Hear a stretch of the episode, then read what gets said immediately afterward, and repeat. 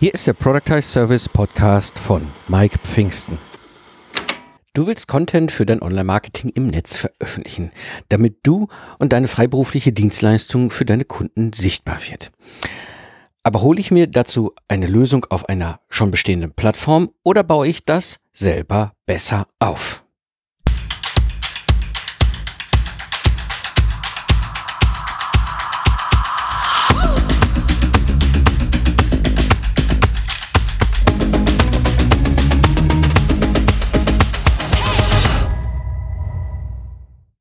Hallo Independent Professionals, am Mikrofon ist wieder Mike Pfingsten, dein Mentor und Gründer der Project Service Mastermind. Ich zeige dir, wie du mit einem Project Service aus dem freiberuflichen Zeit gegen Geld Hamsterrad aussteigst, ohne dabei auf dein bisheriges Einkommen zu verzichten, damit du wieder Zeit hast für die wirklich wichtigen Dinge im Leben. In der heutigen Episode sprechen wir über eine oftmals nicht wirklich so bekannte Weisheit, ja, die für dich als Entrepreneur einen riesigen Unterschied machen wird, wenn du dich in deinem Online-Marketing an dem Punkt entscheiden musst. Und zwar geht es um das Thema Content Marketing. Das ist für uns als Freiberufler im B2B einfach super wichtig. Wir zeigen unsere Expertise und wir werden vor allem wirklich sichtbar für den Kunden. Aber es ist jetzt völlig egal, ob du einen Podcast startest oder irgendwie geschriebenen Content irgendwo veröffentlichen willst. Du brauchst dafür eine Heimat. Das aber selber zu bauen und zu betreiben, kann aufwendig und kompliziert sein im Netz. Und so liegt es natürlich nichts näher, als eine der bestehenden Plattformen zu nutzen und den Content dort zu veröffentlichen, ist halt weniger anstrengend.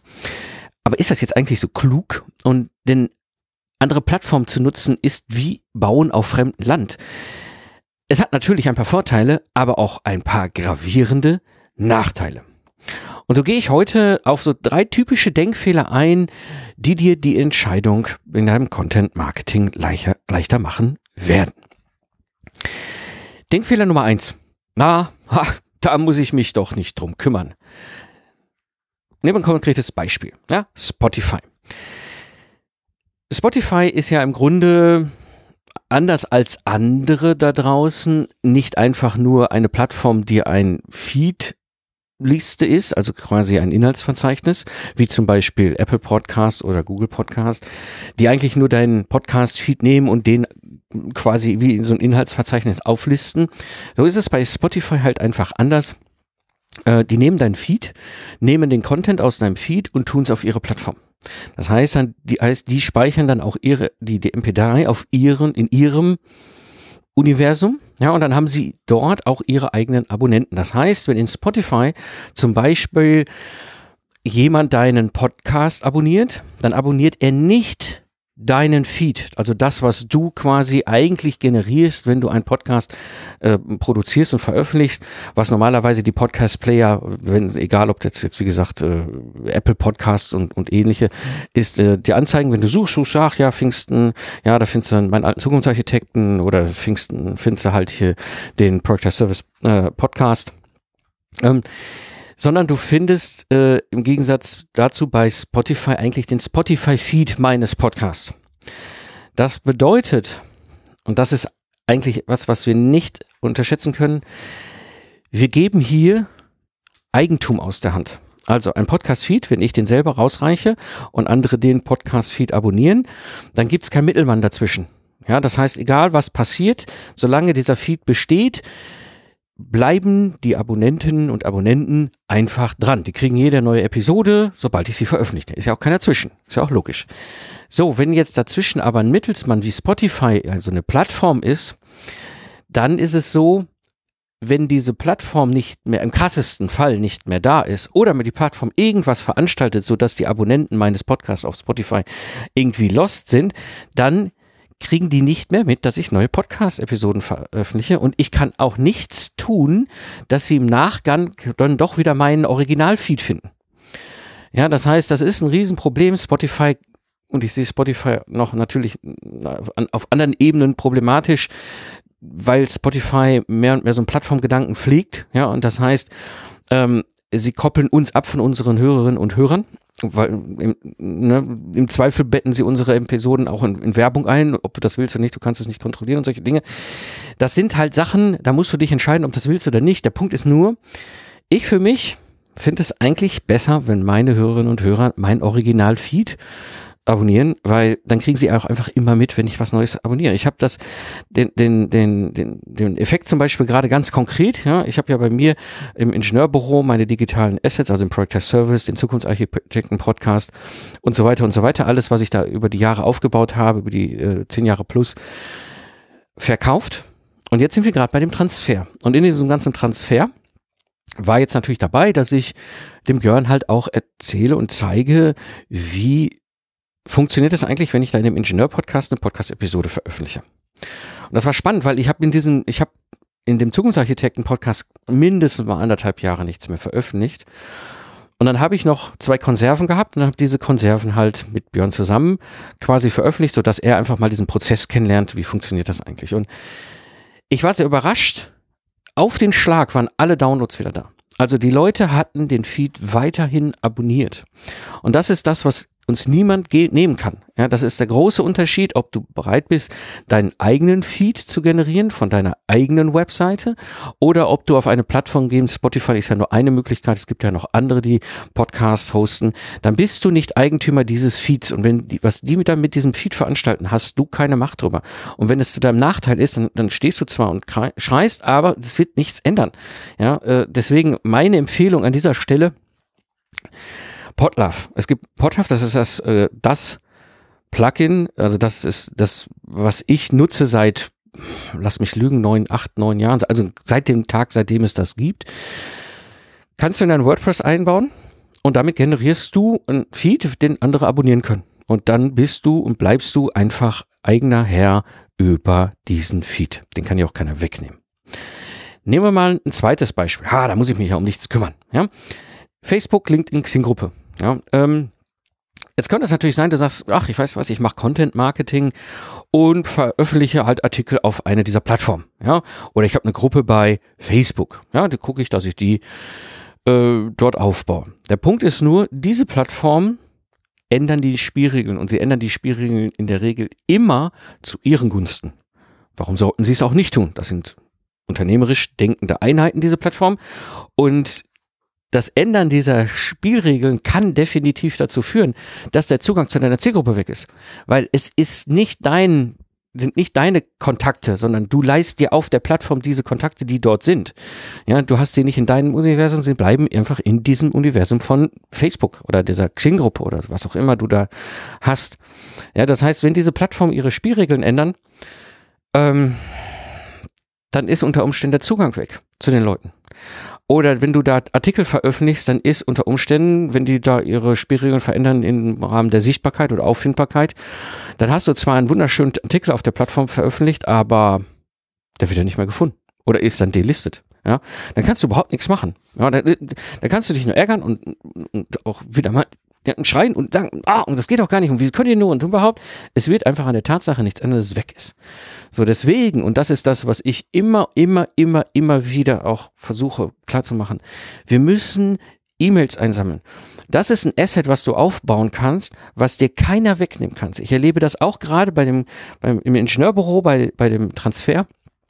Ähm, diese E-Mail-Liste, die ich dort aufgebaut habe, ja, diese 2500 E-Mail-Adressen, die ich da habe, die ist wahnsinnig wertvoll. Die kann mir auch keiner wegnehmen. Da kann Facebook die Spielregeln ändern, da kann LinkedIn mich doof finden. Ja, da, da, da, da kann Xing die Gruppen, mal wieder kaputt machen.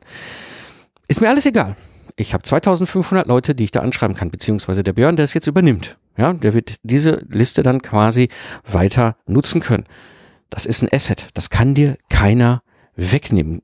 Und das unterschätze das nicht. Das ist wahnsinnig wichtig.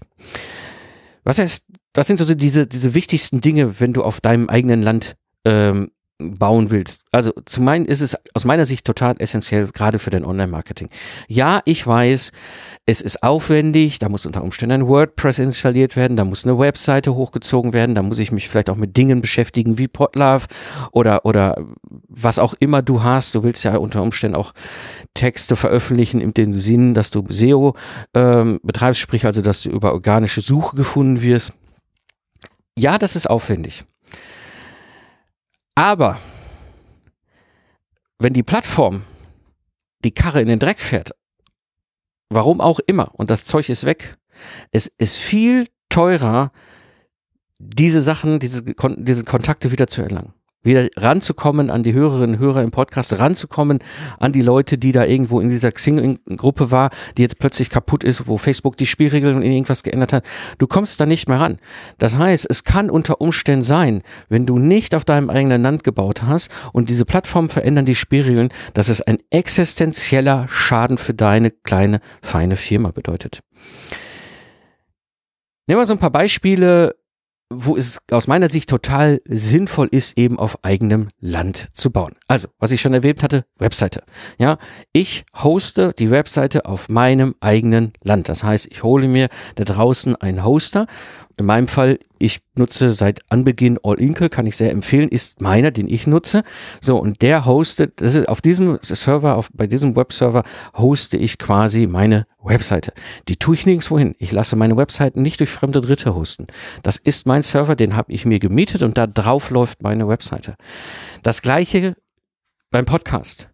In dem WordPress mit der Webseite läuft mein Podcast. Das heißt, ich reiche aus meiner Webseite heraus diesen Feed und den hänge ich dann bei Apple Podcasts ein und dann kommt er bei Google Podcasts vorbei und dann wird er noch von diesen ganzen anderen Podcatchern eingelesen. Aber es ist und bleibt mein Feed und sie verteilen meinen Feed nur weiter. Sie verändern ihn nicht, sie kopieren ihn nicht, sie übernehmen ihn nicht und, und bauen einen neuen draus. Nein, es ist und bleibt mein Feed. Und dieser Podcast ist ein wesentliches Element auf jeden Fall, was auf meinem eigenen Land gebaut wird. Nächstes Beispiel. Lerninhalte. Also wenn du zum Beispiel Lerninhalte hast zum Onboarding, sprich du hast zum Beispiel einen Product as Service, der länger läuft. Ja, ich habe das ja mal im Online-Training erklärt. Äh, es gibt ja drei verschiedene Typen von Product as Service und äh, gerade die, die Mentoring-Variante ist etwas, was ja typischerweise drei bis zwölf Monate läuft und da macht es durchaus Sinn, dass du die Teams beim Kunden durch ein Onboarding laufen lässt. Das heißt, das habe ich auch gemacht damals bei mir im Ingenieurbüro mit den Systems Engineering Teams, die ich als Mentor äh, begleitet habe. Da ging es vor allem um den On beim Onboarding, dass die alle auf dem gleichen Level sind, dass sie alle das gleiche Naming verwenden, äh, ne? sodass wir auch direkt von einem richtigen Absprung losstarten können in den eigentlichen Inhalt in das Handwerk lernen. Ja, das heißt, solche Lerninhalte habe ich auf meinem eigenen Land. Die liegen nicht irgendwo bei dritten Fremden, ja, wo ich vielleicht dafür Geld bezahle, dass sie das Ganze irgendwie äh, komplett technisch mir da hinstellen. Nein, das Zeug liegt bei mir. Ja, das heißt, ich bin derjenige, der diese Lerninhalte ähm, entsprechend hat. Was bedeutet, dass ich mir zum Beispiel irgendwie eine Video-Hosting-Plattform äh, wie Vimeo hole, da das Video hochlade, das Video aber wiederum in meinem eigenen Land einbette. Sprich also, wenn jetzt Vimeo kaputt geht, bleibt die Struktur da. Ich muss das Video, was ich natürlich irgendwo archiviert habe, nochmal wieder irgendwo hochladen und wieder reinkleben in die Webseite.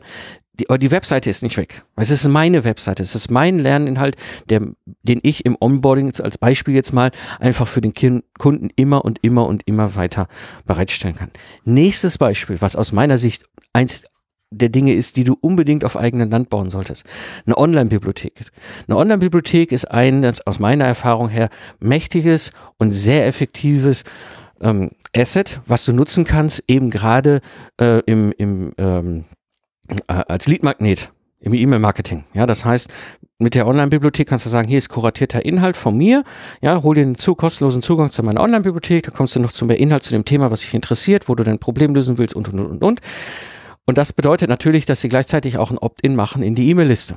Ja, das dadurch hast du, das willst du natürlich auf deinem eigenen Land betreiben, weil wenn, wenn du das irgendwo anders betreibst, also nicht auf deinem eigenen WordPress, auf deinem eigenen, ne, von, bei, bei dem Host, wo du deine WordPress laufen lässt, sondern irgendwie bei einer dieser Lernplattformen und die ist dann weg oder die findet dich doof oder löscht einfach mal was und er sagt, hey, du machst so wenig Umsatz, weil es ist ja alles for free und wir sind ja eine bezahlte Lernplattform, ja, dann ist das Zeug plötzlich weg. Ja, dann hast du keine Online-Bibliothek und auch kein Opt-in mehr. Also ganz wichtig, auch die Online-Bibliothek ist aus meiner Sicht eins der Puzzlestücke, die du auf eigenem Land bauen musst. Weiteres Beispiel. Membership und Forum. Also wenn du zum Beispiel die dritte Variante eines Product as Service aufbaust, das ist im Grunde ein, ein Membership, wo du eine Roadmap drin hast, die meistens ein oder mehrere aufeinander aufbauende Productized Services sind. Eingebunden, aber eben mit einem Forum. Ja, das ist der Unterschied zum Mentoring. Mentoring sind externe Teams von Kunden. Beim, beim Membership mit einem Roadmap äh, als Productized Service ist es so, dass du und dann Leute handverlesen reinholst in deine Membership. Das willst du natürlich auch auf deinem eigenen Land haben. Ja, weil wenn du das woanders betreibst und dann dieser Betreiber pleite geht, dann ist deine gesamte Membership weg und das Forum auch. Ja, das willst du nicht. Ja. Und last but not least, das habe ich aber auch äh, schon eben angedeutet, die E-Mail-Liste, die wir ja generieren, weil aus meiner Sicht es eines der wesentlichen, wichtigsten Assets ist. Du, diese, äh, da kann ich nochmal ganz eigene Episode drüber machen, warum das unglaublich wichtig ist, E-Mails anzusammeln. Die willst du aber definitiv auch sicherstellen, dass du, dass du Eigentümer dieser E-Mail-Liste bist. Ja, das heißt, ja, wir nutzen E-Mail Service Provider, wie beispielsweise GetResponse, ActiveCampaign, ähm, ConvertKit und andere, aber nur wie unseren Host als gemietete Plattform. Der Inhalt bleibt uns. Ja, und natürlich ist, können wir den weiter nutzen und wir sind auch in der Lage, natürlich das Ganze wieder zu exportieren. Ja, das heißt, wir haben die Möglichkeit, auch Backup zu fahren. Ja, das heißt, die E-Mail-Listen bleiben immer bei uns, also ist, das ist immer bei uns. Ja, ich gebe das nicht an fremde Dritte, die damit irgendwas machen und ich komme hinterher nicht mehr ran. Ja. Ja, sagst du jetzt, okay, jetzt diese E-Mail, gerade bei dieser E-Mail-Liste, ich weiß, das ist ein Twitter. Man könnte jetzt natürlich auch sagen, die E-Mail-Liste hoste ich auf meinem eigenen Server. Ähm, das hat so ein bisschen mehrere Probleme. Das eine ist natürlich, du musst immer gucken, DSVGO, das ist, muss, muss super, super, super sau, sauber sitzen. Auf der anderen Seite hast du natürlich außen, das nennt sich Delivery Rate, also wie viel Prozent der E-Mails werden eigentlich zugestellt. Ja, das heißt, es macht sehr viel Sinn, äh, eine professionelle Lösung, die unter Umständen auch mehr Geld kostet, zu nehmen ich hatte gerade eben ja schon gesagt, zum Beispiel GetResponse oder ActiveCampaign oder ConvertKit. Es gibt da verschiedene andere. Ich bin jetzt kein Tool-Experte. Da müsst ihr im Zweifel ein bisschen recherchieren. Da gibt es da draußen E-Mails, äh, äh, Expertinnen, die wissen, welche Tools gut sind. Ähm, wichtig nur, haltet im Kopf, ne, wer billig kauft, kauft doppelt. Ja, das heißt, wenn ihr so ein ESP euch bucht, ja, guckt nicht zwingend darauf, dass ihr den günstigsten habt, sondern dass ihr den besten habt oder den, der auch, der, der die Funktionen bereitstellt, die du brauchst, auf einem Qualitätslevel, die du haben willst. Ja? Und das muss, das heißt nicht, dass der alles an Funktionen haben muss. Weißt du, der ist der eine eierlegende Wollmilchsau. Der muss die E-Mail-Listen eigentlich nur verwalten und dir ermöglichen halt Dinge wie Newsletter rauszuschicken oder auch e-, E-Mails zu automatisieren. Ja, solche Dinge oder auch, auch äh, so ein bisschen äh, drum zu kümmern, dass die Opt-ins auch sauber sind und so weiter, all diese Dinge, ja. Aber ein Export ist ein Muss. Und das Einfache ist, und das wirst du sehen, wenn du zum Beispiel dich damit beschäftigst, wie einfach ist es, diese ESP wieder zu kündigen. Das war für mich so ein Riesenindikator. Ich bin bei einem Mal total drauf reingefallen. Der war recht teuer, hatte aber die Features, die ich haben wollte. Und dann merkte ich aber so, das war schon ein bisschen dick aufgetragen und eigentlich gar nicht das, äh, was versprochen worden ist. Und dann habe ich versucht, den zu kündigen.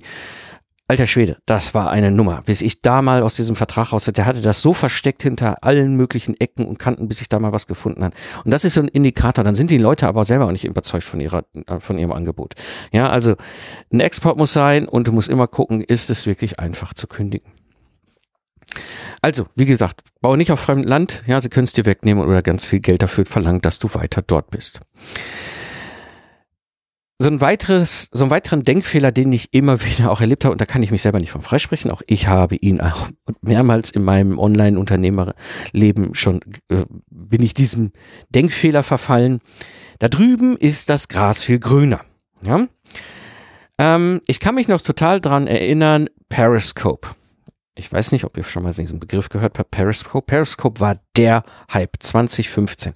Periscope, ja, das war das Clubhouse von damals. Alle wollten dahin, ja. Das Problem war nur, das gilt für Clubhouse genauso für, für Periscope. Ja, das sind Startups. Ja, und deren Geschäftsmodell ist Kopierer. Sie haben kein Moog, sie haben keinen Burggraben. Ihre einzige Interesse ist, schnell zu skalieren. Und zwar schneller, als es möglich ist, im Wettbewerb das nachzumachen. Ja, das heißt, äh, denen geht es gar nicht darum, dass sie zwingend lange am Markt sind. Ja, weil Periscope ist schon längst wieder tot. Die haben es, also mein, mein, mein, meine letzten Informationen, die ich noch so im Kopf habe, ist, ist Periscope, glaube ich, jetzt Anfang 2021 dann von Twitter komplett geerdigt beerdigt worden nach fünf Jahren. Ja, das heißt, dieser Hype, wo alle hinrennen, ne, ich renne jetzt zum Clubhouse, ich renne jetzt zum äh, äh, Periscope, ich renne jetzt zum was auch immer gerade Hype ist, das ist zwar schön, aber nicht unbedingt die langfristige Idee, wenn du gerade im Online-Marketing unterwegs bist. Und es ist wieder das Thema fremdes Land. Ja, was für mich auch immer wieder ein Punkt war, wenn ich solche Situationen hatte, so, oh, da drüben ist das Gras viel grüner, da muss ich jetzt unbedingt hin, das ist doch viel besser als das, was ich hier mache. Ja, innehalten und sich die Frage stellen, bringt mich das zehnmal schneller zu meinem Ziel? Wenn du diese Frage schon nicht absolut 100% sicher mit Ja beantworten kannst, hm, dann ist die Wahrscheinlichkeit hoch, dass sie zehnmal mehr Zeit fressen wird, aber dich sicher nicht zum Ziel bringt. Ja, also gucke hin, bringt dieses wo du siehst, ah, da drüben ist das Gras jetzt viel grüner, dich wirklich zehnmal schneller zu dem Ziel, was du hast.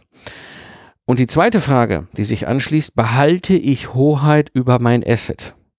Ja, ist das auf meinem Land oder ist das auf fremden Land? Ja, also bei Clubhouse und Periscope und das gilt genauso auch wie Facebook, LinkedIn und Co das ist deren Land. Ja, ich, ich sage mal, das sind diplomatische Instanzen in einem fremden Land, die wir natürlich bespielen können, um dieses Volk auf diesem fremden Land äh, ansprechen zu können. Aber es ist und bleibt ihr Land mit ihrem Volk und wir haben nur die Erlaubnis bekommen von ihnen, uns dort aufzuhalten. Ja, das heißt, ich habe nicht die Hoheit darüber, mit wem ich zum Beispiel bei Clubhouse unterwegs bin oder bei Xing befreundet bin oder sowas. Ne? Wenn Xing morgen einfach mal uns allen unsere Freundschaften oder LinkedIn oder Facebook löscht aus Versehen, die Datenbank kaputt geht, ja, hm, dann kennen wir uns alle plötzlich nicht mehr. Ne? So, also ganz wichtig, auch da Denkfehler Nummer zwei, gerade im Online-Marketing, nicht jedem Trend herlaufen. Ja, und ich habe ja hier extra auch nochmal im Podcast eine Episode 198 Clubhouse oder warum ich nicht jedem Hype hinterher renne, wo ich noch im Detail drauf einging, als das mit Clubhouse so richtig losging, warum ich einfach nicht zu Clubhouse gehe. Da investiere ich doch lieber eigentlich in mein eigenes Land, um später dann, anstatt eben später dann Schadensbegrenzung zu betreiben oder betreiben zu müssen. So, und dann komme ich noch zum Denkfehler Nummer drei. Aber alle anderen machen das doch aus. Auch. Ja, alle anderen machen da draußen das genauso und alle sagen genauso, weil alle anderen es machen, genauso machen das. Ist so ganz typische Gurus im Netz. Ja. Gerade so im B2C sieht man das ja häufig, wo man auch schon denkt, so, wow, ist das nicht schon Schlangenölverkäufer? Ähm, diese, diese Gurus im Netz, ähm, es gibt durchaus ein Geschäftsmodell und das ist im B2C ja sehr äh, ähm, typisch die verdienen damit Geld, dass sie sagen, hey, komm, ich mach das und die anderen machen das auch, dann machst du auch wie wir. Das heißt nicht zwingend, dass es besser ist, aber alle anderen Online-Unternehmer laufen dann hinterher und sagen, oh toll, das machen die anderen auch, dann machen wir auch. Ja. Wie gesagt, das Problem ist B2C. Ja, wir sind im B2B und wir haben ganz andere Spielregeln. Bei uns tickt die Zeit ganz anders. Ja, bei uns sind Kunden ganz anders, die denken ganz anders. Unsere Kunden investieren. Unsere Kunden sind keine Konsumenten. Ja, sie wollen, unsere Kunden im B2B wollen ein Problem lösen. Dafür investieren sie in eine Lösung.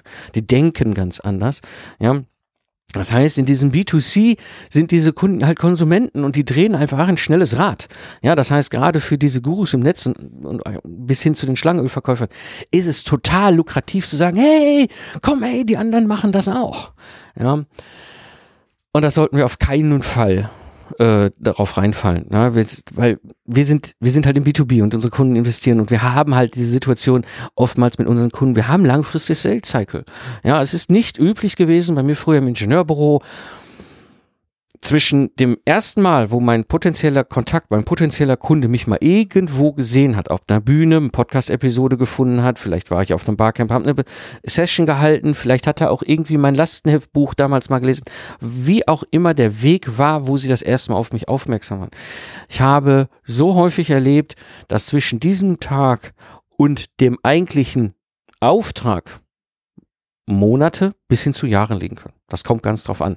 Ja, es geht, kann auch schneller gehen. Also ich habe auch ein B2B, einige äh, Member hier bei mir in, in der Mastermind, da ist das eine Sache von vier Wochen. Ja, weil die einfach ein so perfekt gebaute Lösung auf das Problem des Kunden haben, dass der Kunde einfach nur noch da steht und sagt, das löst mein Problem, das will ich haben jetzt sofort. Aber nichtsdestotrotz haben die langfristige Sales Cycle. Das heißt, die haben, das nennt sich ja dann auf Buying Center, ja, das heißt, sie haben irgendwie ein oder mehrere weitere Personen, mit denen sie das noch verhackstücken müssen, bevor der Auftrag rausgeht und und und und und. Unterschätzt das nicht. Das ist etwas, was B2C nicht kennt. Ja. Das heißt, wir müssen in dem, was wir tun, viel, viel langfristiger denken. Ja. Und nur weil die anderen auch auf fremdem Land bauen, ja, musst du das nicht machen. Ja, ist viel wichtiger, viel besser. Nimm dir die Zeit, um diese Assets auf deinem eigenen Land aufzubauen, dann gehören sie am Ende auch dir. Also, ganz wichtig, meine Prinzipien seit zehn Jahren, seit ich mein Ingenieurbüro vor zehn Jahren ins Netz gebracht habe, baue nicht auf fremdem Land, Sie können es dir wegnehmen oder viel Geld dafür verlangen. Lieber ins eigene Land investieren, als später in die Schadensbegrenzung und alle anderen bauen auf fremdem Land, aber du bist klüger. Wenn dir der Podcast gefallen hat, dann würde es mich natürlich sehr freuen, wenn du ihn abonnierst und dein Smartphone zur kostenlosen Universität machst. Klicke dazu einfach auf Abonnieren in deiner Lieblings-Podcast-App und du verpasst keine Episode mehr. Das war die heutige Episode und ich beim Mike Pfingsten. Danke dir fürs Zuhören. Lach viel und hab viel Spaß, was auch immer du gerade machst. Und so sage ich Tschüss und bis zum nächsten Mal.